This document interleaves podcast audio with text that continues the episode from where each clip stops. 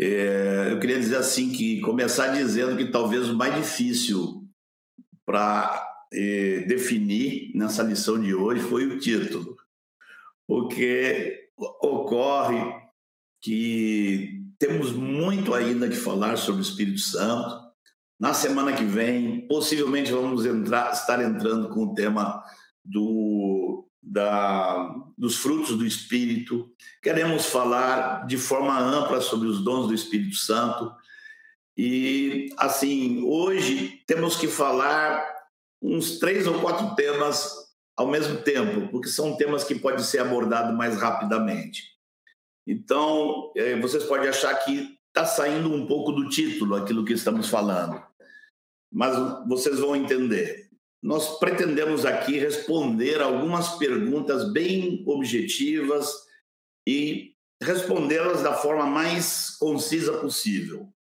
Primeiro, eu quero fazer uma pergunta para você assim: você já observou atentamente a relação histórica entre o Espírito Santo e Jesus? Vale a pena a gente observar. Outra pergunta: como é que o Espírito Santo alcança as conversões das pessoas do mundo para Cristo, para o reino de Deus? Outra pergunta: qual a principal atitude que nós temos que vigiar? O que que nós precisamos mais vigiar na nossa relação com o Espírito Santo? E Quarta pergunta: quando você vê muita gente falando do Espírito Santo, muita coisa acontecendo, como você faz para identificar se aquele mover está sendo realmente produzido pelo Espírito ou se é algo que você possa colocar um ponto de interrogação?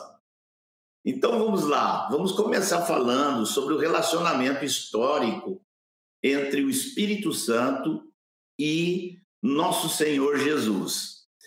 Primeiro, temos que lembrar, já foi nos citado aqui com abundância o Velho Testamento, né, numa lição dada pelo Edmar, mas e, primeira coisa a pontuar aqui é que o Espírito Santo, por séculos, anunciou a vinda do Messias, a vinda de Jesus, através dos profetas. Né? Segunda coisa, Jesus eh, concebeu, aliás, o Espírito Santo concebeu Jesus no ventre de Maria. Vai percebendo aí.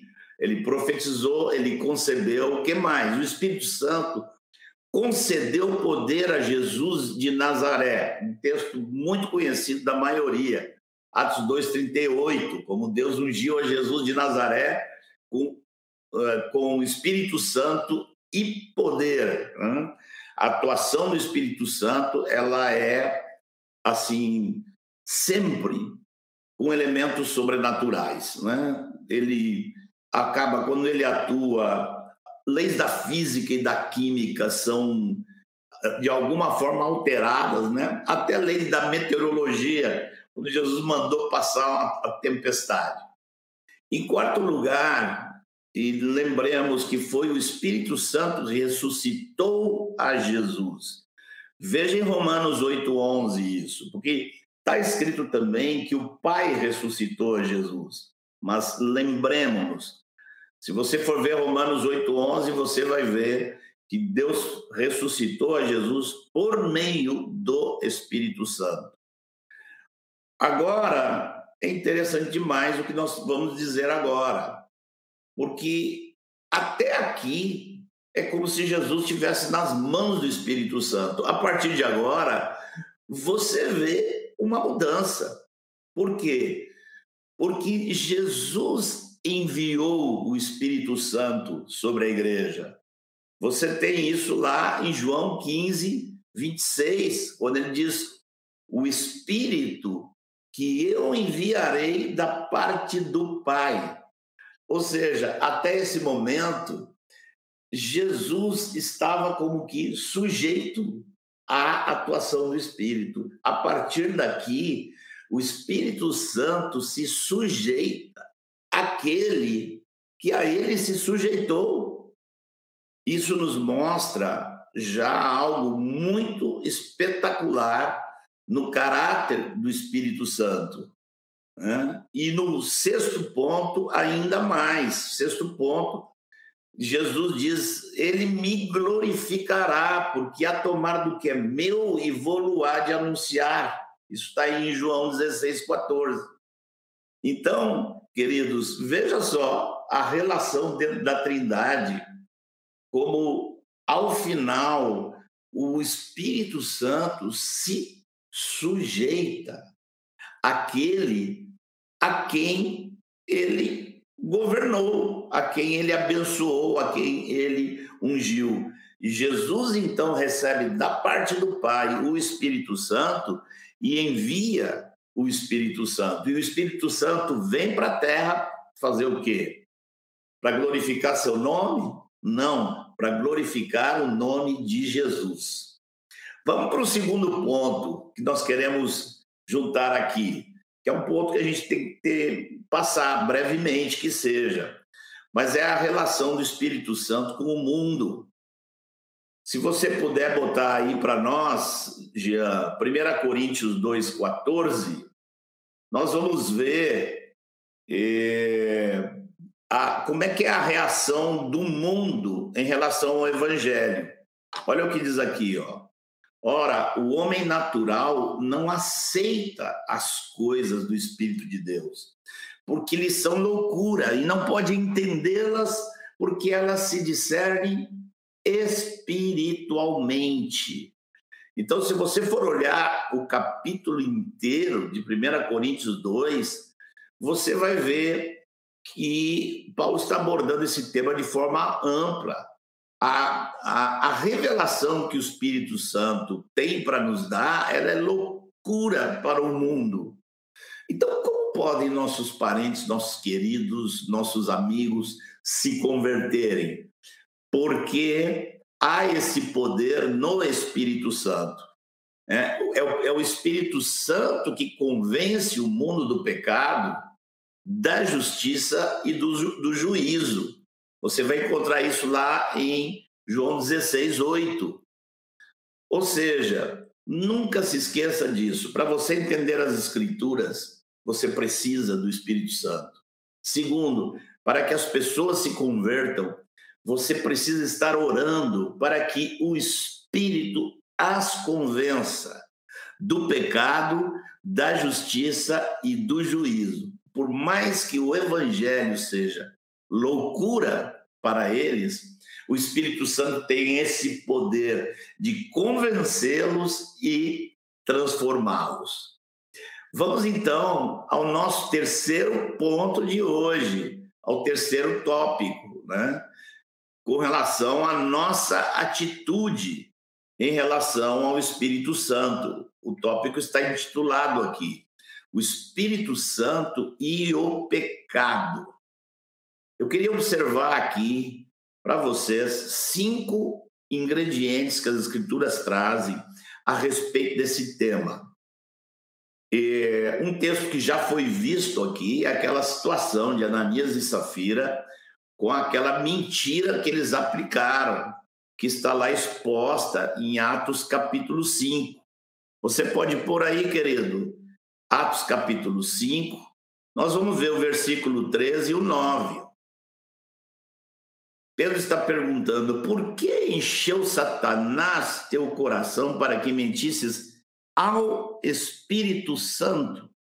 Ué, não foi para a igreja que Pedro mentiu? Eh, que, desculpem, que Ananias mentiu. Agora a conversa dele com Safira. Porque entraste em acordo para tentar o Espírito Santo do Senhor. Essa palavra tentar, ela tem o menos sentido de testar. Veja só, gente, esses textos nos indicam que quando há pecado em nós, como assim, o primeiro a ser violado é justamente aquele que habita em nós, aquele que é santo, perfeito e puro, habita em nós para que sejamos perfeitos, santos, puros e nós pecamos. O primeiro a ser afetado é ele. Por isso Pedro disse: vocês mentiram para o Espírito Santo.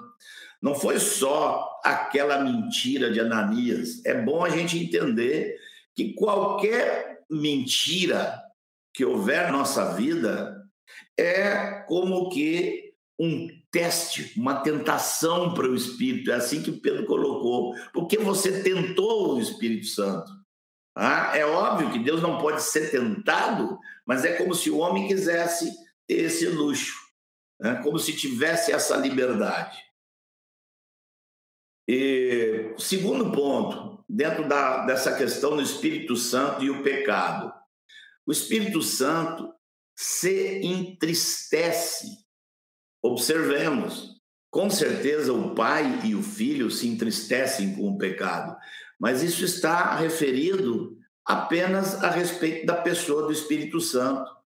Vamos ler aqui Efésios 4, 29 a 31, e vamos ver é, o que pode afetar o Espírito Santo com tristeza.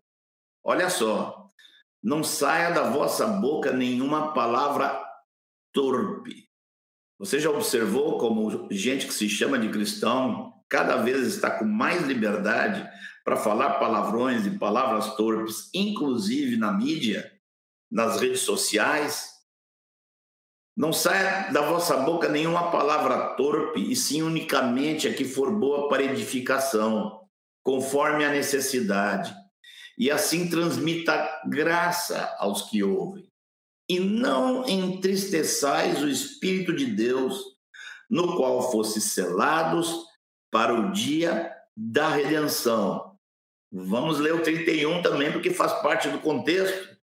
Longe de vós toda amargura e cólera e ira e gritaria e blasfêmias e bem assim toda a malícia.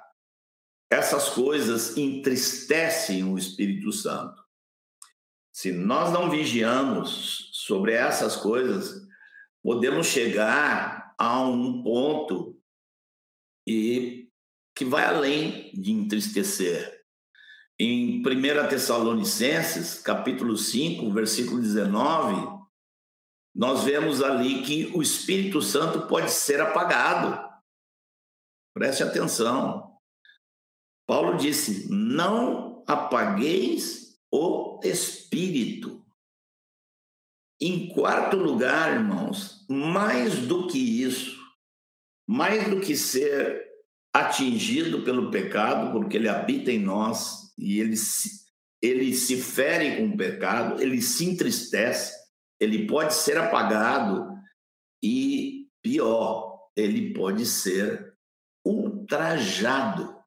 São textos de advertência importantes que nós precisamos ler. Vamos ler, vou pedir você pode colocar na tela aí para gente todo o texto, do 26 até o 31. Vamos ler com atenção. Porque se vivermos deliberadamente em pecado, aqui está excluindo pecados por ignorância, aqui está excluindo aquilo que você não fez deliberadamente, né? depois de, se vivemos deliberadamente em pecado, depois de termos recebido pleno conhecimento da verdade, já não resta sacrifício pelos pecados. Pelo contrário, certa expectação horrível de juízo e fogo vingador, prestes a consumir os adversários. Sem misericórdia, morre pelo depoimento de duas ou três testemunhas, quem tiver rejeitado a lei de Moisés. De quanto mais severo castigo julgai vós, será considerado digno aquele que calcou aos pés o Filho de Deus e profanou o sangue da aliança com o qual foi santificado.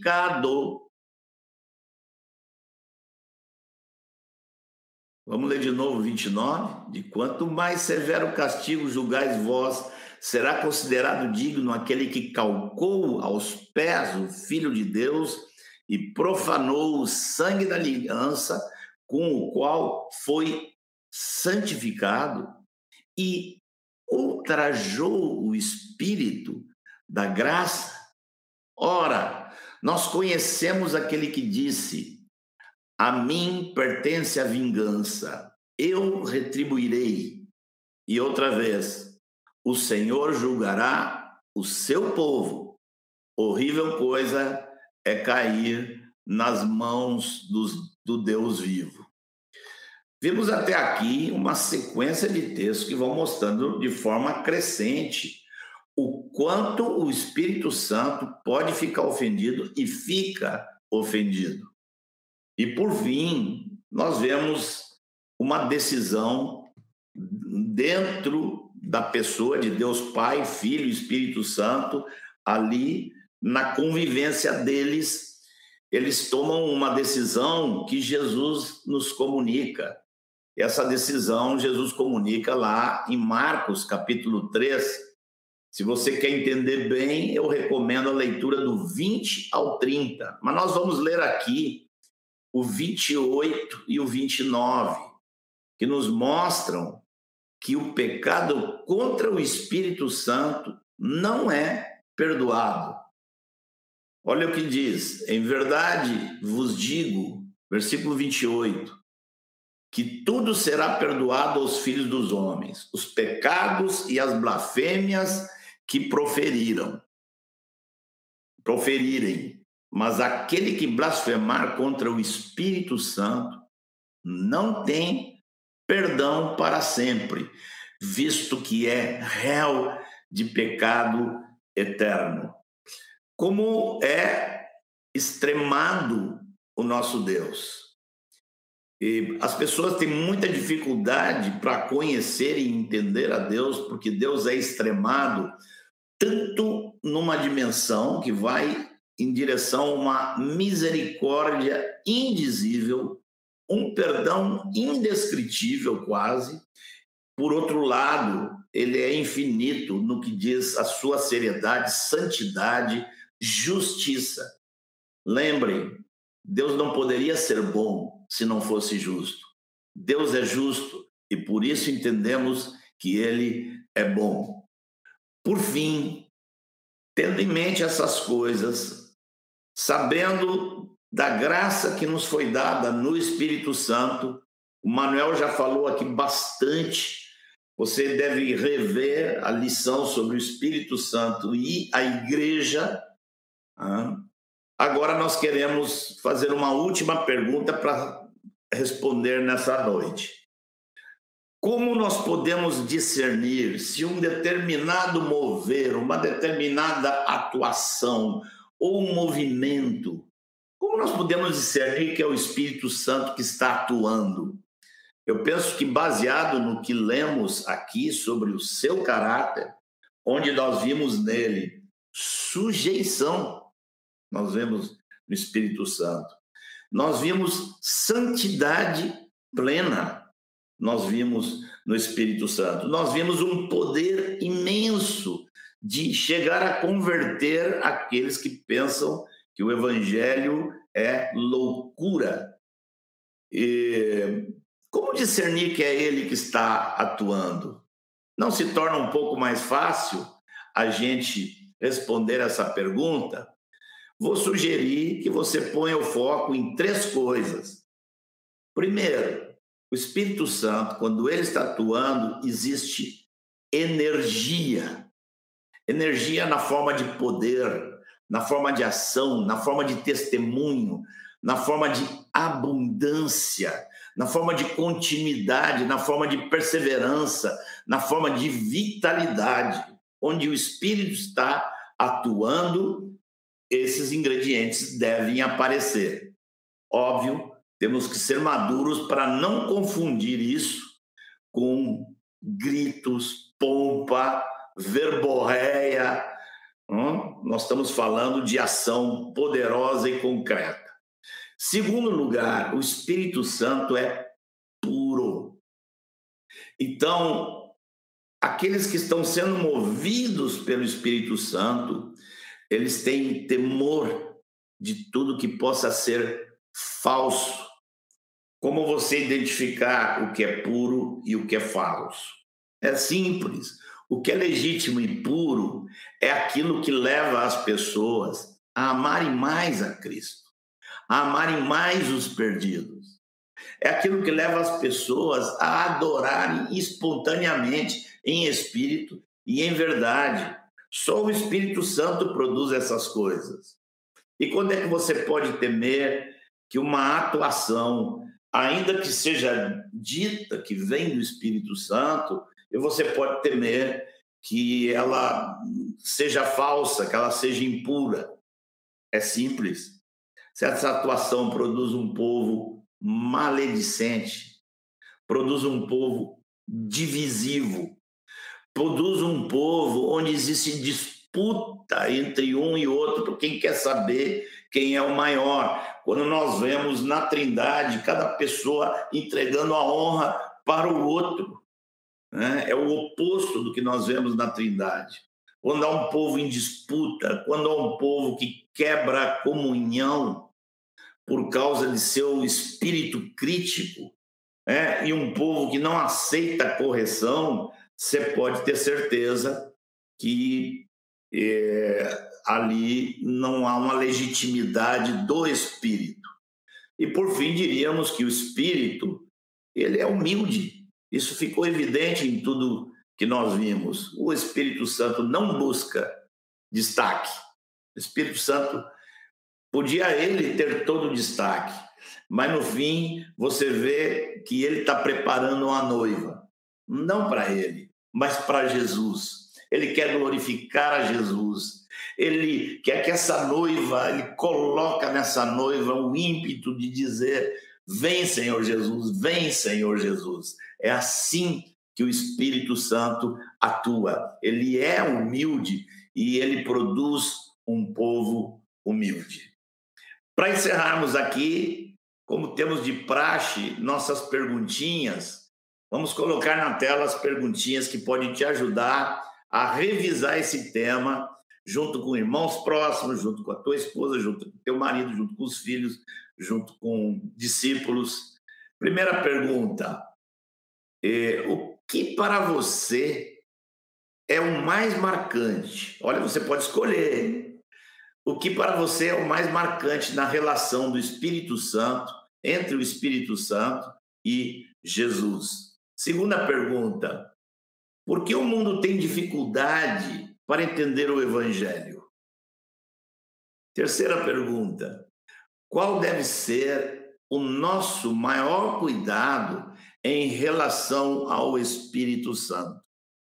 O nosso maior cuidado, o cuidado mais importante é o de buscar os dons do Espírito Santo ou tem algo maior do que isso?